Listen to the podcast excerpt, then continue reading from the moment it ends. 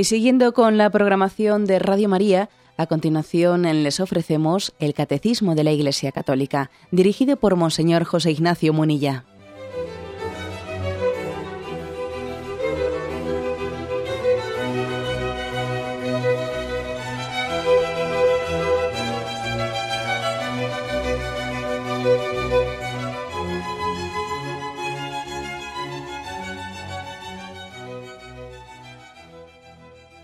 Un cordial saludo a todos los oyentes de Radio María. Un día más, con la gracia del Señor, proseguimos el comentario del Catecismo de nuestra Madre la Iglesia.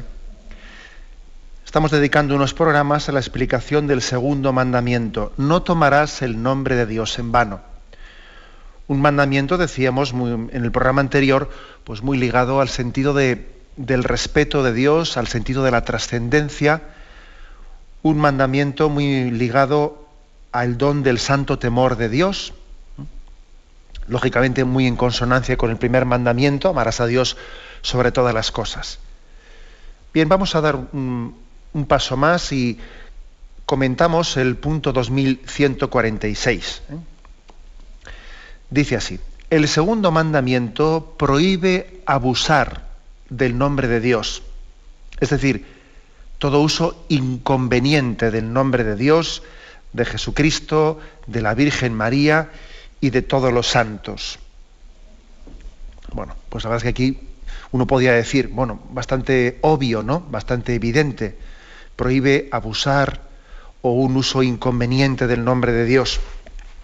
El catecismo no entra en detalles, ¿no? sino que formula el principio. No hay que abusar del nombre de Dios, no hay que hacer un uso inconveniente de él. Parece que aquí está distinguiendo lo que es una blasfemia pura y dura de lo que es más bien una forma, pues, pues, digamos, un terreno que sin llegar a ser blasfemia explícita, pues bueno, pues es un terreno resbaladizo, ¿no? De un abuso del nombre de Dios, de un uso inconveniente del nombre de Dios. En esto igual pues nos fijamos menos, ¿eh? porque claro, la blasfemia es muy bruta, eh, es muy bruta y claro, cuando oímos una blasfemia nos, llama poderosamente la atención, ¿no? Bueno, ojo, nos llama poderosamente la atención. Hay personas pues que igual precisamente un drama que tienen es que se han acostumbrado a la blasfemia y puede ocurrir que, pues que sea una palabra que se diga, vamos, como quien dice eh, buenos días, ¿no? Casi como si es una formulilla, una, una muletilla. ¿eh? Una muletilla en el lenguaje. Eso es un drama, desde luego, ¿no? Que llegue que una palabra tan grave en su contenido, tan fuerte, ¿no? De llegar a, blasfemar contra Dios, pueda ser utilizada como si fuese una muletilla del lenguaje, ¿no? Bueno, eso, ocurre por desgracia. Bien, pero generalmente cuando oímos una blasfemia nos damos cuenta de la gravedad. Pero aquí el catecismo se refiere no estrictamente a la blasfemia, se refiere a que sí, a que hay usos inconvenientes inapropiados. ¿eh? El catecismo no especifica, ¿no? pero bueno, yo me atrevo un poco, ¿eh? me atrevo a, vamos a intentar comentar qué, casos entre nosotros puede haber de usos inconvenientes, usos inapropiados. ¿no? Como soy yo un poco el que hago estos comentarios ahora, pues seguro que voy a dejar muchos igual sin hacer y igual eh, pues a los oyentes se les puede ocurrir muchos comentarios más que a mí y claro, como yo ahora no estoy comentando estrictamente el, catecismo, sino que estoy poniendo ejemplos a lo que pone el catecismo, seguro que habrá más ejemplos que los que a mí se me ocurren y se podrían hacer mejor. Pero bueno, eh, yo he hecho mano de algunos ejemplos que se me ocurren. Para intentar, a ver, ¿a qué se puede referir el catecismo con esto de que no hay que abusar del nombre de Dios, que no es correcto hacer un uso inconveniente del nombre de Dios, ¿no? Bueno, pues se puede referir, por ejemplo, se me ocurre a determinados chistes, Claro, que ya sé que es muy difícil poner la frontera. Claro que puede haber un chistes, chistes en los que se utilice de una manera sana, ¿eh? sana el nombre de Dios o de la Virgen o de los santos, ¿no? Puede, sí, puede ser. ¿eh? Puede ser, si más de una vez hemos oído pues, que está San Pedro en las puertas del cielo, etcétera, se cuenta un chiste que no tiene por qué ser irreverente. Pero sí que hay chistes irreverentes. ¿eh? Hay chistes irreverentes, ¿no? Lógicamente no voy a poner yo un ejemplo aquí de un chiste irreverente, pero, pero sí que los, hemos oído en más de una ocasión, ¿no? Cuando igual se habla del Espíritu Santo en unos conceptos de que si la palomita no sé qué, y, o sea, puede haber chistes irreverentes. que lógicamente pues tenemos que saber eh, cortar con ellos. A veces se utiliza el género del chiste como, claro, como es un chiste, no, hay que saber discernir lo que es un chiste sano de lo que ya es irrespetuoso. Y esto no únicamente en materia de respeto del nombre de Dios, ¿no? También en otros temas, como el tema de la pureza. El género de los chistes verdes, famoso, ¿no?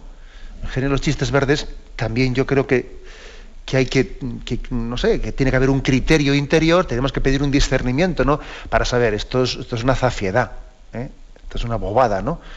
O, o bueno, o puede haber un chiste gracioso, pero es que tenemos que saber dónde eh, pedir el don de discernimiento, de saber en qué momento traspasamos, traspasamos ese, bueno, pues ese fino hilo ¿eh? entre lo que puede ser pues, un chiste, eh, un chiste sugerente en el, en que salga pues, la Virgen María o, los santos, a cuando ya es un chiste irreverente. Que dice un refrán que de lo sublime a lo ridículo hay un ligerísimo paso y también de, eh, pues de lo gracioso a lo irreverente pues puede haber también un paso eh, muy pequeño entonces pues en la duda en la duda pues yo creo que tenemos que ser parcos eh. y, bueno pues sí hay que decir que una de las formas de hacer un uso inconveniente del nombre de Dios son determinados chistes ¿no? a veces no sé por qué especialmente con el Espíritu Santo yo he escuchado un chiste pues que no me parece correcto ¿eh? me parece incorrecto y recuerdo que una ocasión le digo a uno, digo, digo, no me lo tomes a mal, pero me parece incorrecto ese chiste. Que no, ¿eh? Dice, no te ofendas, digo que no, que no, pero es que no es cuestión de que me ofenda yo, te doy el consejo de que ese chiste no lo cuentes, porque es irreverente, porque eso no suscita amor al Espíritu Santo. Eh, parece que es hablar de él en un tono, eh, haciendo la broma de que sea palomita y no sé qué. O sea, bueno, pues hay que saber, ¿no? Hay que saber discernir y poner un tope a las cosas. ¿Qué más formas y, digamos, inconvenientes, eh, inconvenientes hay de abusar del nombre de Dios? Pues, por ejemplo, ¿no? en nuestro lenguaje cotidiano, muchas veces hemos ligado la invocación del nombre de Dios a una especie de desahogo de rabia. ¿eh? Desahogo de rabia, ¿no? A veces uno escucha expresiones que literalmente, ¿no? Pues no son no son blasfemias, pero sí que es verdad que son utilizaciones inconvenientes, ¿no? Cuando alguien dice, no, eh, Dios, qué pesados. Dice, pero hombre, ¿para qué invocas a Dios ahí para, expresar tu rabia, ¿no? ¿Eh? O parece que tiene que invocar a Dios para luego decir, ay, qué asco, ¿no? Bueno, es curioso que con frecuencia parece que eh, hemos, hemos hecho un recurso al nombre de Dios como para expresar la rabia interior. No digo ya contra Dios, porque es evidente que cuando, alguien dice esa expresión de Dios, qué pesados, ¿no? Bueno, pues no, no, lo está diciendo contra Dios, pero sí es inconveniente, sí es inapropiado, ¿no? O sea, no es bueno recurrir al nombre de Dios como un comodín ¿eh? para expresar desahogo, como un tubo de escape ¿eh? de la rabia interior. Bueno, y seguro que se os está ocurriendo muchos más casos, que no es cuestión de, estarlos aquí todos mentando, porque haríamos aquí una especie de elenco de, hasta nos sonaría mal a los oídos, ¿no? Expresiones que se utilizan en nuestro lenguaje. No es propio, eh, no es propio que recurramos al nombre de Dios para expresar la rabia. Incluso aunque no se diga nada contra él, pero no es, conveniente. Y hasta es, es bueno que se eduque. ¿eh? Bueno, pues que también es verdad que uno puede necesitar en momentos de enfado alguna expresión, ¿no? Bueno, pues es bueno educarse en otra cosa. Es bueno educarse. A ver, yo tengo esa tendencia de igual pronunciar cuando estoy enfadado, ¿no? Pronunciar ese nombre, ¿no? Bueno, pues, eh, pues busca otra, otra fórmula. Busca otra fórmula. ¿eh? Sencillamente tenla también un poco preparada. O sea, es decir, hazte a otra. que no. Somos animales de costumbres. ¿eh? Y la verdad es que también necesitamos ¿no? pequeñas muletas en las que apoyarnos. Y también en la expresión necesitamos ese tipo de, ¿eh? de, muletillas. Bueno, pues busquemos otra muletilla, pero que es inconveniente, que no es apropiado. ¿eh? ¿Es estrictamente una blasfemia? Bueno, pues no, pero es un uso inconveniente, como dice aquí. Es un uso inconveniente y, y hay que educarnos, ¿no? Yo sobre todo diría que claro, ¿no? Pues que no es cuestión de decir, esto ha sido blasfemia, no, ha sido blasfemia. Más que entrar en el mundo del escrúpulo, yo creo que hay que preguntarlo en, positivo, ¿no? En positivo. Vamos a ver, esto que yo he dicho esto es educativo para alguien que me ha, escuchado. Esto hace bien, ¿eh? hace bien. ¿eh? ayuda a los demás a amar más a Dios. Así de claro, ¿no? es, preguntémoslo en positivo, que yo creo que esto nos, nos, hará, nos hará mucho bien. Más tipos, digamos, de usos inconvenientes ¿eh? del nombre de Dios. Bueno, a veces también ocurre pues que hacemos un uso, una invocación indebida, como, ¿eh? pues como si fuese una especie de recurro a Dios para, para la amenaza educativa. Pues te va a castigar Dios, ¿no? Te va a castigar Dios, eh, le decimos a un niño. Vamos a ver, ¿qué quiere decir eso? Que tú estás muy enfadado y que estás a punto de perder los nervios, ¿no? No, pues entonces no le metas a Dios por medio. Le metas a Dios por medio porque estamos recurriendo, ¿no? Estamos recurriendo a Dios, pues cuando, como si podíamos recurrir al hombre del saco. ¿eh? que nos contaban la historia, viene el hombre del saco y te lleva y no sé qué. Y ya, claro, los niños estábamos ya con el nombre del saco, que aquello era ya una especie de, ¿eh? Eh, de obsesión, ¿no? Y el nombre del saco te lleva y no sé qué. Mm, hombre, mm, no es propio estar invocando el nombre de Dios como si fuese el, hombre del saco.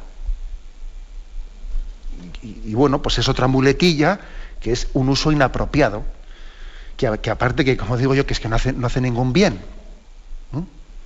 Esto también tiene muchas, esta invocación indebida tiene también muchos matices. Eh. Por ejemplo, cuando estamos con un niño que, ha hecho la primera comunión o la va a hacer y, entonces estamos con él jugando con, la confesión para arriba, con la confesión para abajo.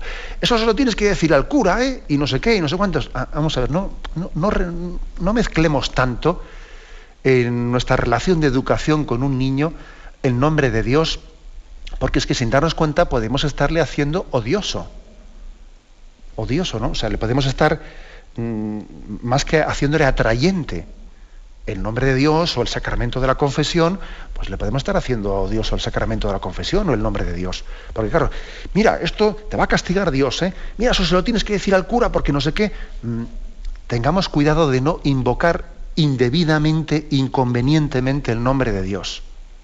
De las cosas santas hay que hablar santamente y con discreción y con respeto. No hablando de ello, pues como eh, me viene bien ahora para, eh, para darle caña al niño. No, no, no, no es posible, o sea, no, no es prudente, eh, no es prudente. Bueno, ya sabemos que, que, también uno dice, bueno, a mí me han dicho eso y no me he traumatizado. Bueno, claro, sí, no, te, has traumatizado porque luego junto a eso también luego ha habido quien te haya dado criterios, también ha habido quien pues te ha hecho entender ¿no? pues que, cuál es el, sentido de, del Dios Padre, cuál es el sentido de la responsabilidad ante Dios, la, importancia del sacramento de la confesión, pero si hubiese sido exclusivamente por ese tipo de expresiones, igual te hubiesen podido hacer daño, igual a alguno le pueden hacer daño. ¿eh? Y aparte, vamos a ver, eh, eh, es prudente que, que, en un enfado que tengo con un niño le esté yo invocando a Dios como si fuese el hombre del saco o al sacramento de la confesión, pues no es prudente no, es prudente, ¿no? Es decir, que es una blasfemia. Hombre, decir que es una blasfemia es un poco fuerte decir eso, ¿no? Pero no es prudente. Más formas, claro que hay más formas, ¿no? Eh, también yo creo que hay que, mm, hay que tener cuidado con invocar el nombre de Dios como si fuese para darte a ti la razón contra otro. Por ejemplo, estamos discutiendo con una persona, ¿no? Y no estamos de acuerdo en esto y tal. Y le decimos, que Dios te perdone. Vamos a ver, que Dios te perdone, tú lo has dicho, ¿eh?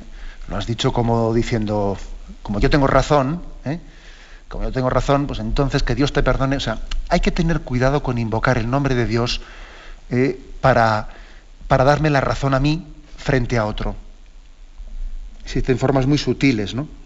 Muy, muy sutiles de invocar el nombre de Dios a mi favor frente a otro. Y encima, claro, como he dicho que Dios te perdone, claro, pues eh, eh, no, sé, no he dicho nada malo, ¿no? Claro, claro que he dicho algo bueno. Pero en el fondo, detrás de esa expresión, que Dios te perdone, es como decirle, oye, eso que has hecho, eh, yo tenía razón, y tú me has hecho daño a mí. Y estoy invocando el nombre de Dios, no en realidad, porque luego en fondo no voy a rezar, no voy a rezarle a Dios para que esa persona se, se, convierta, sino que igual se lo he dicho para, hacerle recordar que ha obrado, ha obrado mal conmigo. Puede ser perfectamente una muletilla decirle a otro que Dios te perdone. ¿Mm? Una muletilla en la que, le quede claro que ha obrado mal. Lo de que Dios le perdone es un decir, ¿eh? es un decir. Yo en el fondo casi hasta le tengo rencor y, y no le he perdonado en mi interior. Bueno, pues también, como podéis ver, ¿no? es otro, otro uso, indebido, muy sutil, ¿eh? muy sutil, porque incluso hasta recurre a una expresión que, es, vamos, preciosa y bonita, ¿no? Pedir a Dios que perdone a otro. Pero claro, cuando se lo digo a él a la cara, en el fondo lo que estoy es utilizando esa expresión sencillamente para decirle, oye, que has obrado mal, que me has ofendido a mí, me has ofendido a mí. Entonces invoco a Dios para quedar yo bien, ¿no? Para quedar yo bien. ¿eh? Bien, como veis, pues son formas sutiles, ¿no? Vamos a comentar algunas más, pero tenemos un momento de reflexión primero.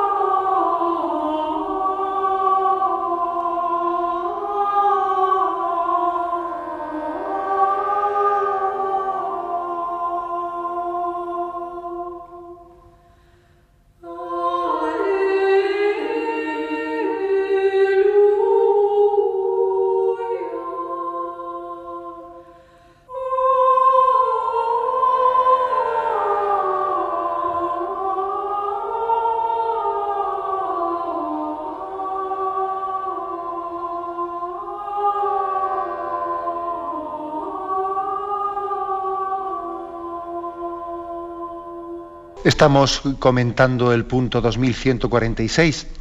En este contexto del segundo mandamiento, no tomarás el nombre de Dios en vano, se nos habla de que, además de estrictamente lo que es la blasfemia, eh, la ofensa directa contra Dios, ¿no? También tenemos que tener delicadeza en nuestra forma de hablar, no abusando del nombre de Dios, no utilizando su nombre y el de Jesucristo, la Virgen María y los santos de una manera inconveniente. Y aquí estamos describiendo qué fórmulas o qué situaciones de nuestro lenguaje se nos ocurren como eh, inconvenientes. ¿no? Hemos, citado unas cuantas, vamos a continuar. Se me ocurre otra forma también inconveniente de, de mentar, de invocar el nombre de Dios, que suele ser un poco auto justificatoria, ¿eh? que uno se justifica eh, recurriendo a Dios. ¿eh? Por ejemplo, cuando, cuando decimos, tendemos a decir, cuando alguien nos hace una corrección de que no hemos obrado bien, y otros dicen, bueno, Dios es bueno. vamos, es, inconveniente hacer ese tipo de invocaciones. ¿no?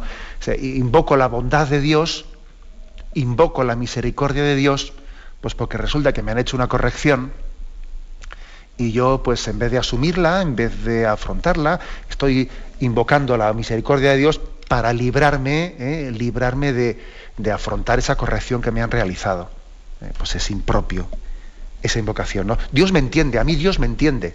Ah, no, vamos a ver, eso de Dios me entiende es una invocación a Dios para escaquearte de la corrección que te han realizado. Yo me entiendo con Dios. ¿eh? Son invocaciones indebidas, son escapatorias eh, para no afrontar la realidad de nuestra vida y hay que ser prudente, ¿no? Hay que ser prudente, porque curiosamente esa corrección que, te han realizado es una corrección en la que Dios quiere hablarte. en toda corrección fraterna debemos de ver también la mano de Dios. Incluso, mira, incluso hasta cuando igual lo que te dicen, pues igual no sea totalmente preciso. ¿eh? Pero conviene ser prudente en la manera de, escuchar las correcciones y no ponerse a la defensiva y no recurrir a la bondad de Dios porque para ponerte tú a la defensiva. A mí nadie me juzga por dentro, no Dios me entiende. Mira, no, no recurras a Dios de esa manera. Eh, déjate interpelar también por lo que te han dicho, que igual, que igual resulta que lo que te han dicho no es cierto, pero tú por de pronto no tengas una reacción a la defensiva, de rechazar la corrección que me han hecho y encima invocando a Dios para que nadie se meta dentro de ti, ¿no?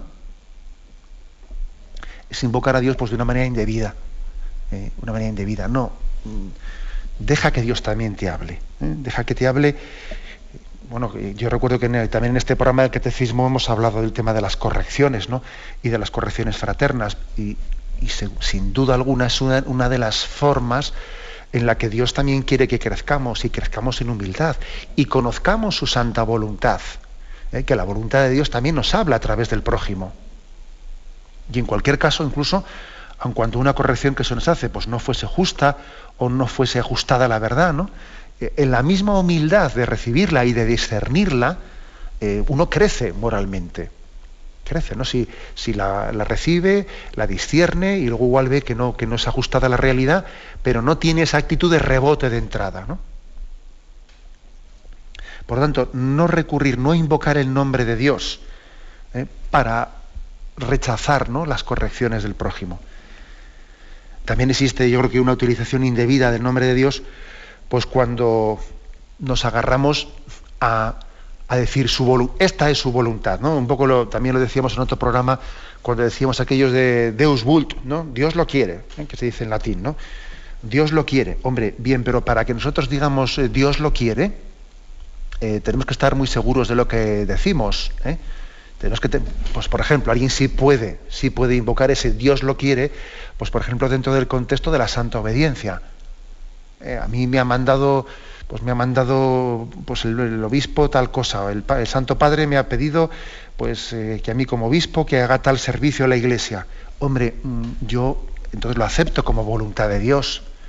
Y ahí sí que puedo decir, bueno, yo en virtud de la santa obediencia, pues eh, responda a esta llamada del Papa haciendo tal servicio a la Iglesia. Dios lo quiere, su voluntad se ha manifestado en la santa obediencia. Incluso eh, hasta si, pues si un superior legítimo ¿no? se equivoca mandando, el, otro no se equivoca obedeciendo. ¿eh? Es así. Es decir, si en principio, en virtud de la santa obediencia, es posible que quien, que quien gobierna pueda equivocarse, ¿no? Pero es verdad que quien ha recibido que quien ha recibido esa orden y en virtud de que sabe que tiene una relación de obediencia con, ese superior, bueno, él no se equivoca obedeciendo, en todo caso se equivocará el otro mandando. Bien, en este caso sí se puede decir Dios lo quiere, su santa voluntad, ¿no? Y yo en virtud de, la obediencia a Dios, mm, bueno, pues eh, abrazo, ¿no? tal mandamiento o tal orden que me han dado. Pero fuera de ese principio de obediencia, hay que tener cuidado con, eso de que mm, Dios lo quiere. ¿Mm? Hay que ser prudente. Porque, a ver si resulta que vamos a invocar ese Dios lo quiere cuando a ver si Dios quiere otra cosa. Eh, Dios quiere que Dios quiere que yo saque ese, puesto de trabajo. Dios quiere que eso sea para mí.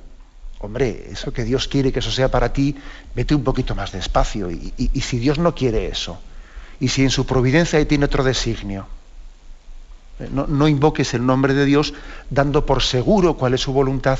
Lo que sí que es seguro es que Dios quiere que tú seas santo. Dios quiere que seas humilde. hay cosas que es, que es seguro que Dios las quiere. Otras cosas no es tan seguro.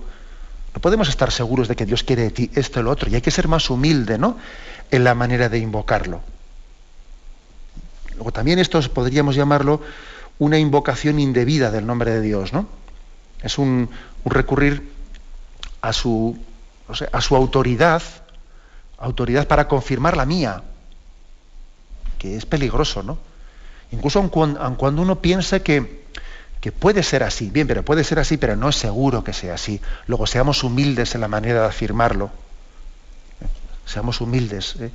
no dando por seguro lo que puede ser posible, ¿eh? pero no, no es seguro. ¿Por qué? Pues porque tenemos el riesgo de que en vez de buscar su voluntad, estemos invocando a Dios eh, para ponerle al servicio de mi voluntad. También hay más formas, ¿no? Más formas de utilizar indebidamente el nombre de Dios.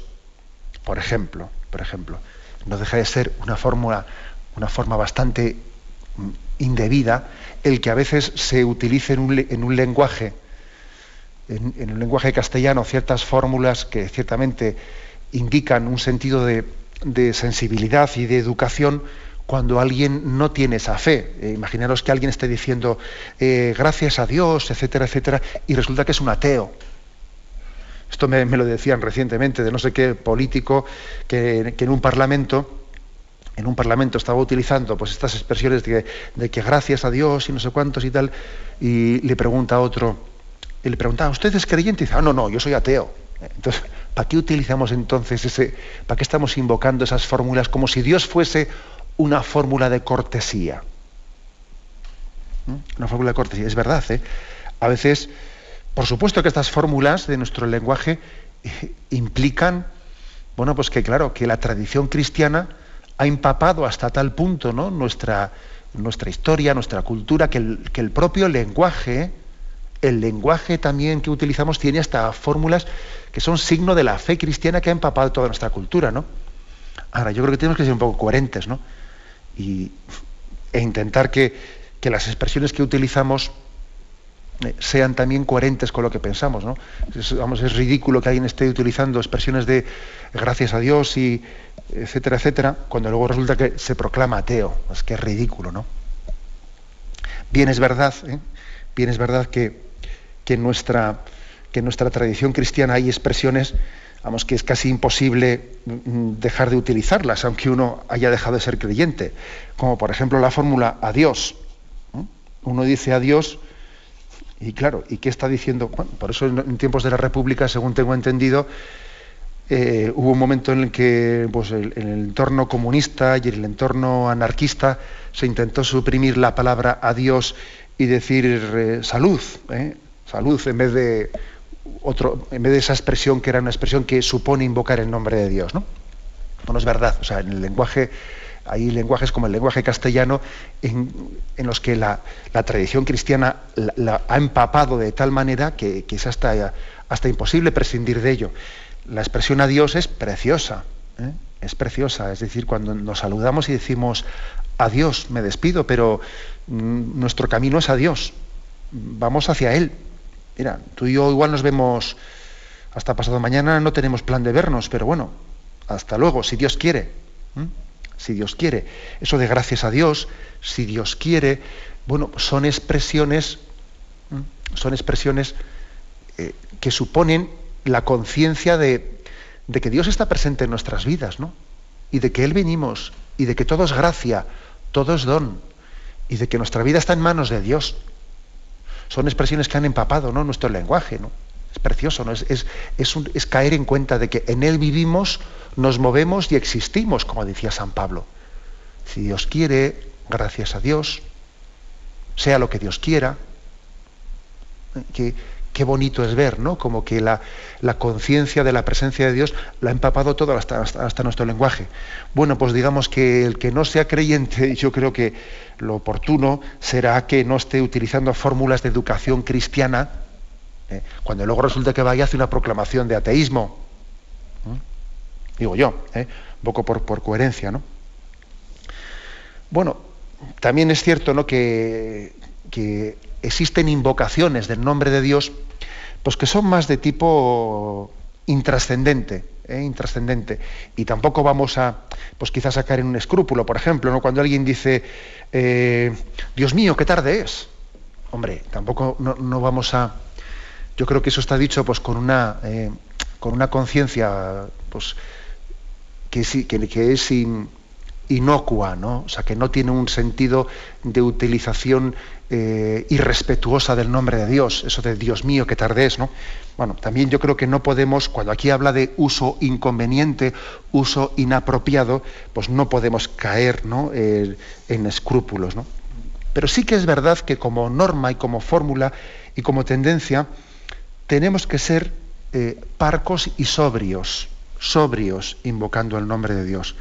Para que Dios, para que el nombre de Dios sea utilizado bien, es mejor ser sobrio, que no estarlo invocando pues cuando tengo rabia y ahora cuando tengo no sé qué, y ahora el niño le castigo y le invoco a Dios, y el otro no sé qué. O sea, es mejor ser sobrios, ¿eh? sobrios. Que eso no tiene que ver nada con lo que es eh, esa especie de tendencia laicista de intentar quitar a Dios eh, de, de, nuestra vida diaria. No, no me refiero a eso, ni mucho menos, ¿no? Pero sí que el respeto, mm, el respeto a Dios nos lleva a la sobriedad en la forma de hablar, en la forma de, hablar de Él. Entendiendo que nosotros estamos en manos de Dios, ¿eh? no, no, utilizarle a Él en nuestras manos. Bien, tenemos un momento de reflexión y continuamos enseguida.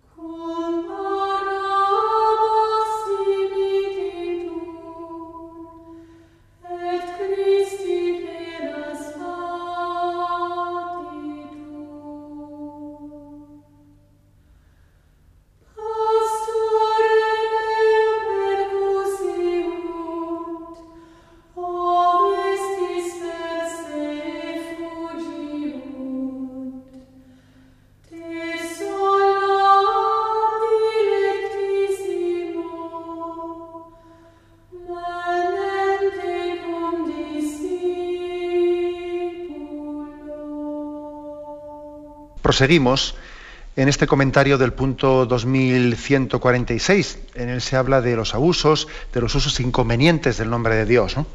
Bueno, hemos hecho un elenco de situaciones o de recursos y de invocaciones del nombre de Dios que pueden ser eh, pues, incorrectas, inconvenientes, un cierto abuso del nombre de Dios, ¿no? desde unas maneras más triviales a una con una cierta intencionalidad de manipulación. ¿eh? Bueno, pues eso ahí lo dejamos, pero quisiera concluir haciendo una referencia al hecho de que también eh, pues puede, puede haber eh, personas que, tienen tendencia escrupulosa, eh, lo digo porque los que somos confesores, pues yo creo que todos también hemos conocido a personas con tendencia escrupulosa que suelen sufrir, suelen sufrir con estos temas.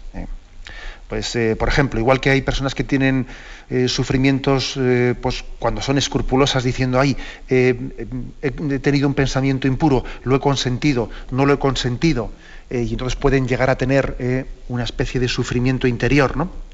También hay personas escrupulosas que pueden sufrir con el tema de se me ha pasado por la mente una palabra indebida, ¿no?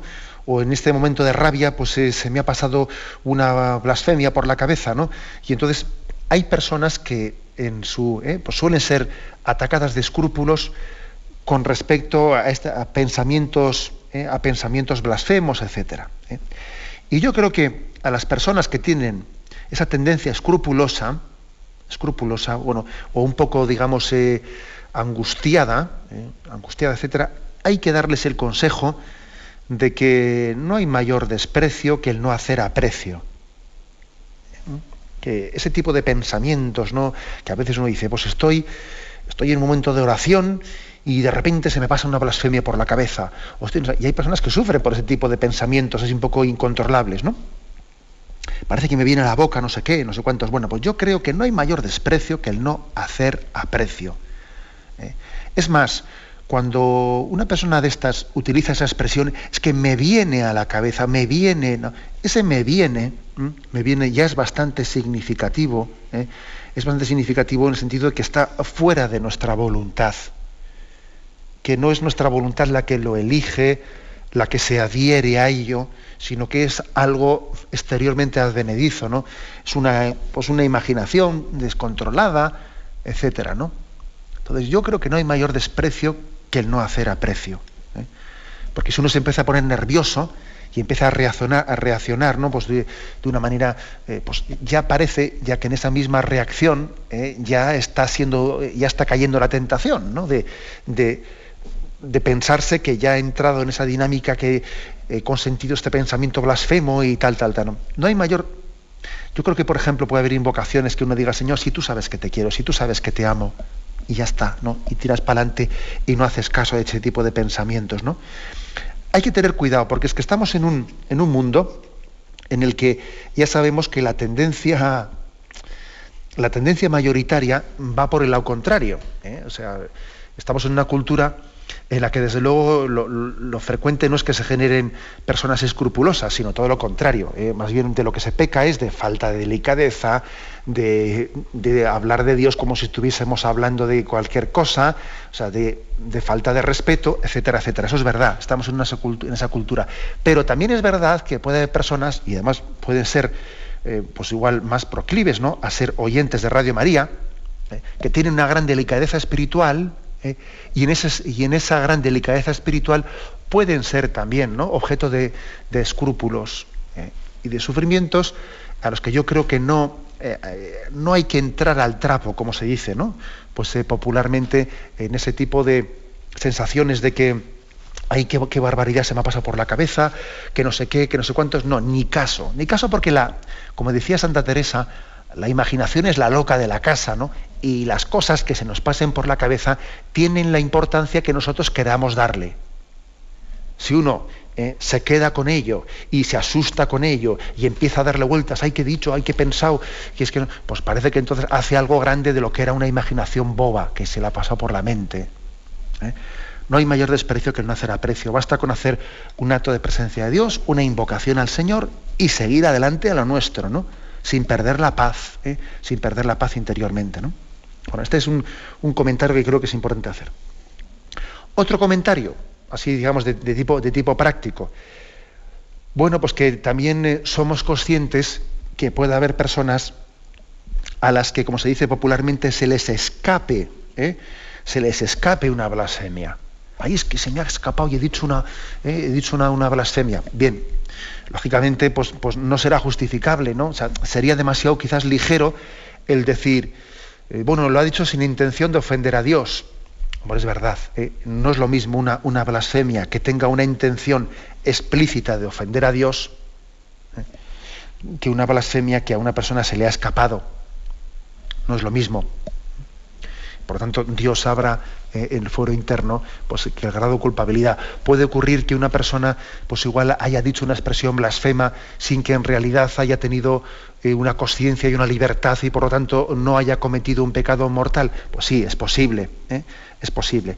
Ahora bien, también es cierto, también es cierto que, mm, que posiblemente cuando hemos llegado ¿no? a decir blasfemias de una manera así un poco inconsciente, inconsciente, pues eso es porque hemos adquirido un hábito y posiblemente sí tengamos culpabilidad en haber adquirido el hábito. ¿eh?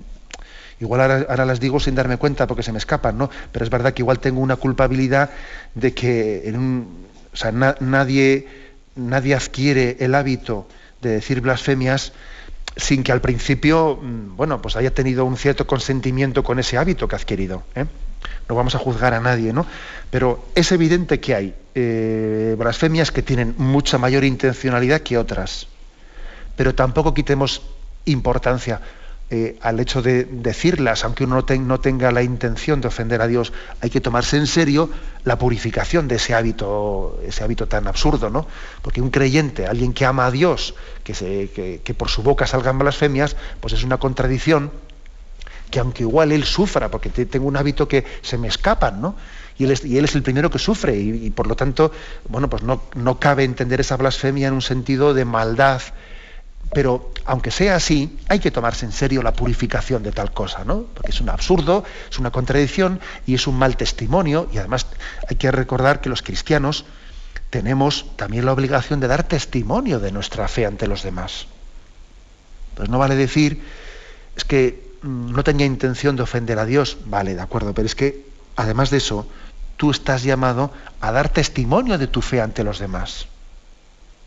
A ser testigo, que quienes te vean y te escuchen den gloria a Dios. Luego, ¿eh? Luego, es posible que haya personas que sufran porque se les escape una blasfemia y, bueno, y no tengan una culpabilidad plena en eso que han hecho, ¿no? Pero hay que tomarse en serio la purificación pues, de tal cosa, ¿no? Y arrancar ese hábito, ¿eh? arrancarlo y tomarse en serio, ¿no?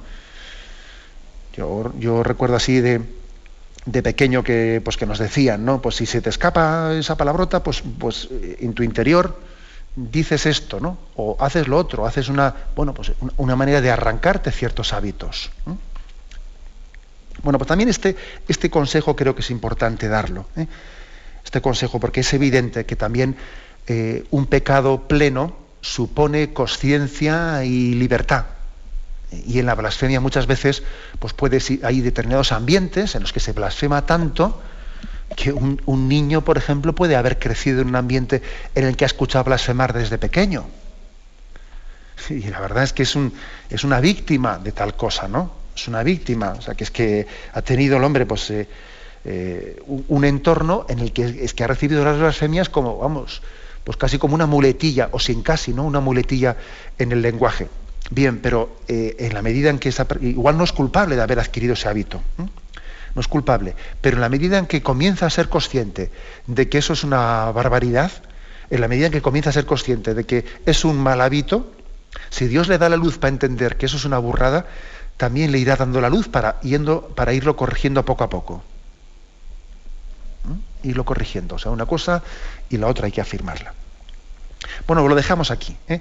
Como veis, hemos hecho un programa el de hoy comentando el punto 2146 sobre los abusos o usos inconvenientes del nombre de Dios y, poniendo ejemplos un poco prácticos ¿no? de nuestro lenguaje, de nuestra forma de expresión, de cómo tenemos que ser sobrios, ser parcos, ser sencillos, ser transparentes ¿no?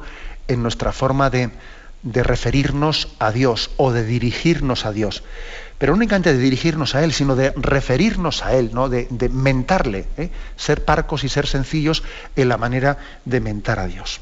Lo dejamos aquí y damos paso a la intervención de los oyentes. Podéis llamar para formular vuestras preguntas al teléfono 917 107 700. 917 107 700.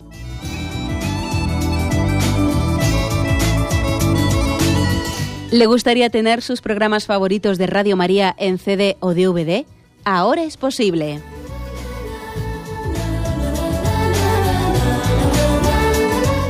Le sugerimos que primero se informe en qué formato de audio lo puede escuchar en su equipo, DVD o CD, teniendo en cuenta que no todos los lectores de CD pueden reproducir el formato digital MP3 en el que enviamos nuestros programas. Y luego, si quiere en su casa esos programas que tanto le gustan, solo tiene que escribir una carta a Radio María, Paseo Lanceros 2, primera planta 28024, Madrid indicando si lo quiere en CD o DVD y cuántos programas. También le rogamos que escriba su nombre, dirección y no se olvide de facilitarnos un teléfono de contacto para cualquier duda que nos surja.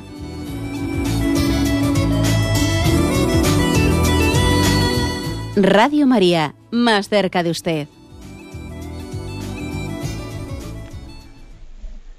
Sí, buenos días, ¿con quién hablamos? Buenos días, aquí Zaragoza, señor, me llamo Miguel. Adelante, Miguel. Eh, perdone que intervenga por segunda vez, hace ya muchos meses lo intenté, imposible, y ahora parece ser que en verano tengo más suerte. Bien, quería retrotraerme a hace varios días que intervino una mujer, una oyente, sobre la blasfemia, y ella contó una anécdota que me hizo mucha gracia. Además, la voy a imitar, que fue la siguiente. Ella contaba que siempre que oía blasfemar, ella decía, bendito sea Dios, y bendito sea Dios.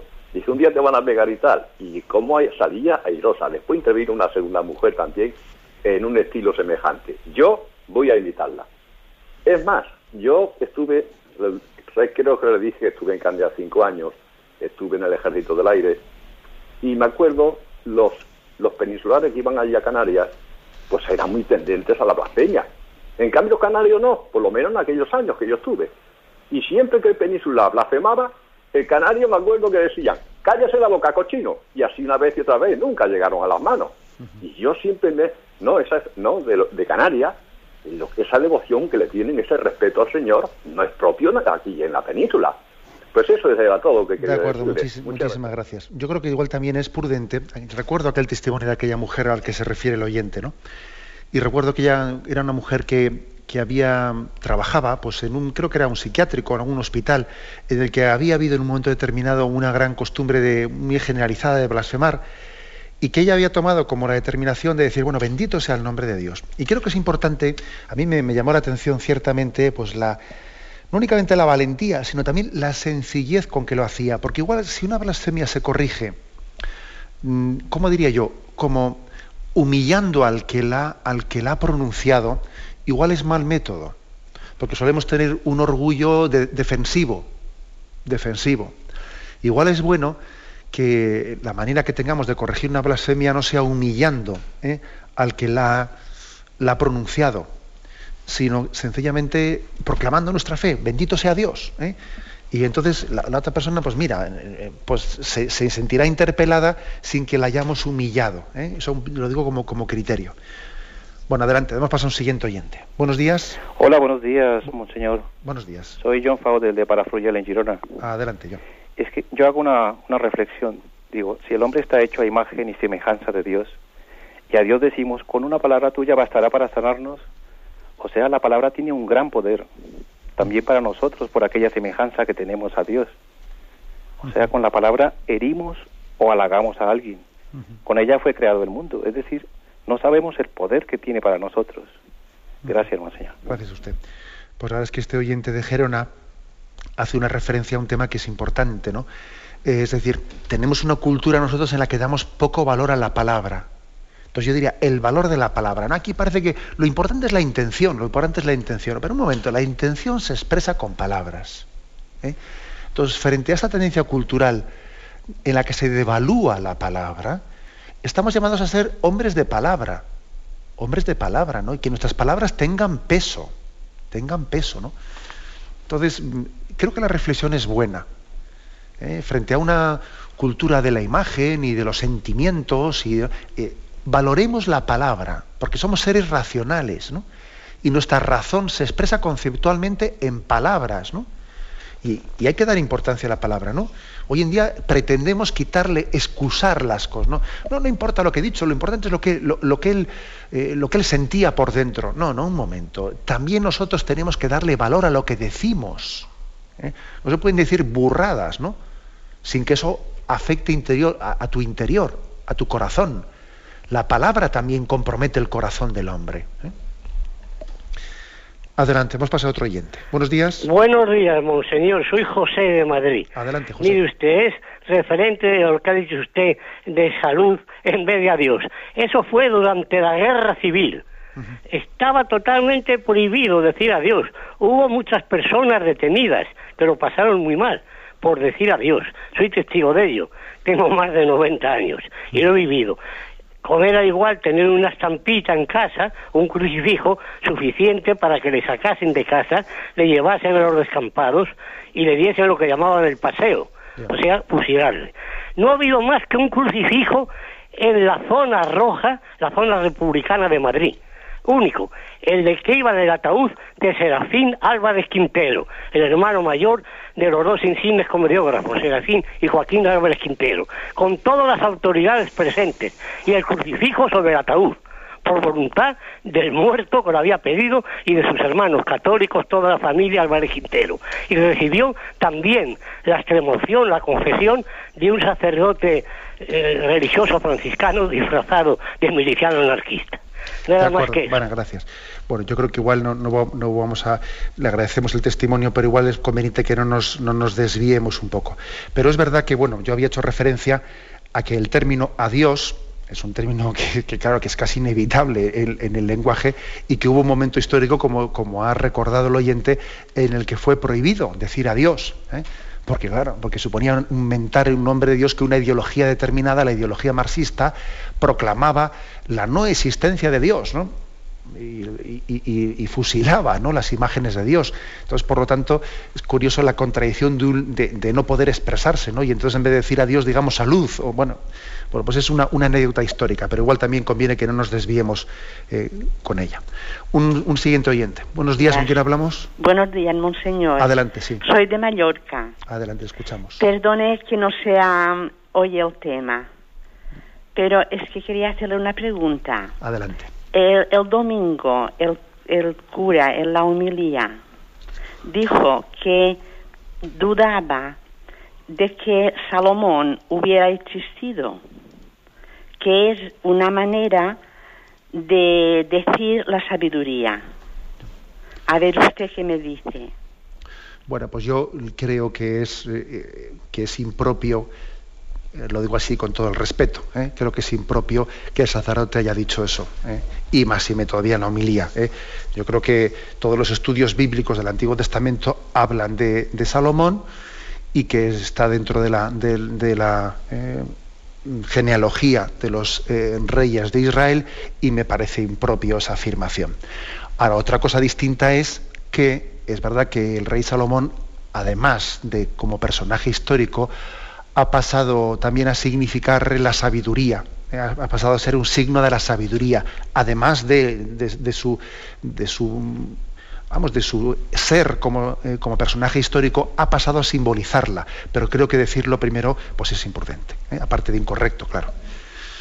Adelante, damos paso a un siguiente oyente. Buenos días. Sí, buenos días. Sí, adelante, le escuchamos. Paz y bien, Padre Munillas. Paz y bien, adelante. Pues mm, muchísimas gracias por un programa más y por tanta tanta necesidad que tenemos ¿no? de, la emisora en general no eh, yo me quedo mm, bueno con, todo lo que puedo abarcar y ojalá Dios me ampliara ¿no? pudiera ampliar no a mí a todo el mundo no o nos pudiera ampliar muchas cosas para entenderlo mejor. Un oyente antes decía que una palabra de, del Señor de Dios bastaría para sanarnos qué duda cabe qué duda cabe. Yo añadiría más lo que vine anteriormente en la, en la homilía no no soy digno de que entres en mi casa eh, y se añadiría pues todo lo que quisiéramos porque somos tremendísimamente imperfectos, el primero yo, que duda cabe.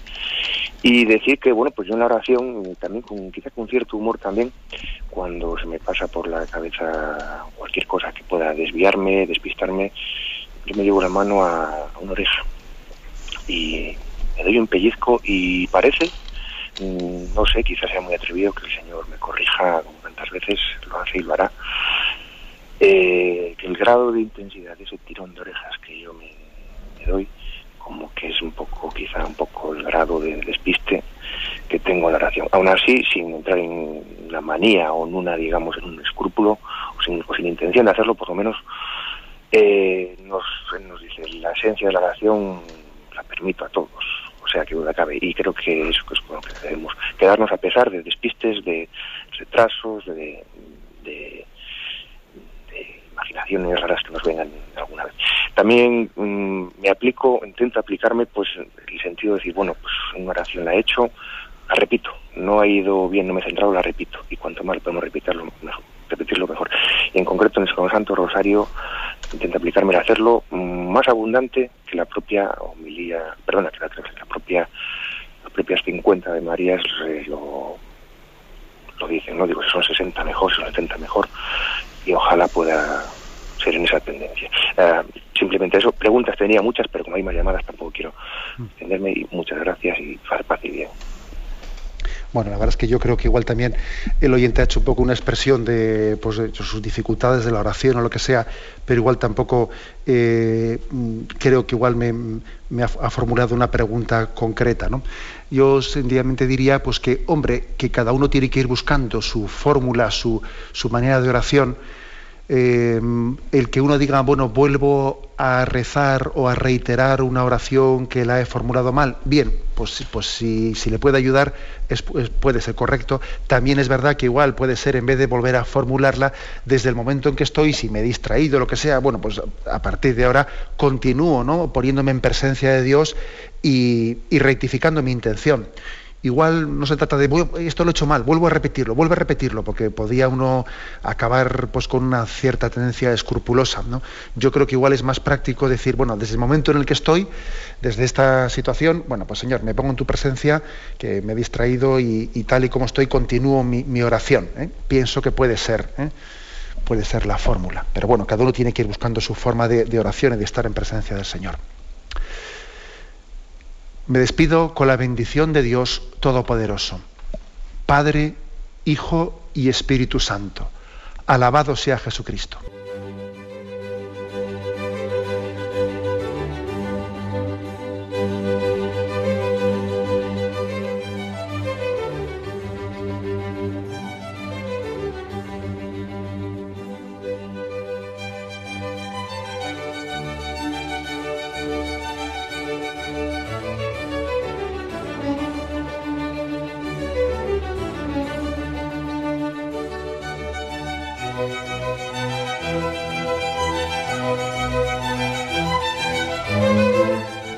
Han podido escuchar en Radio María el Catecismo de la Iglesia Católica, dirigido por Monseñor José Ignacio Munilla.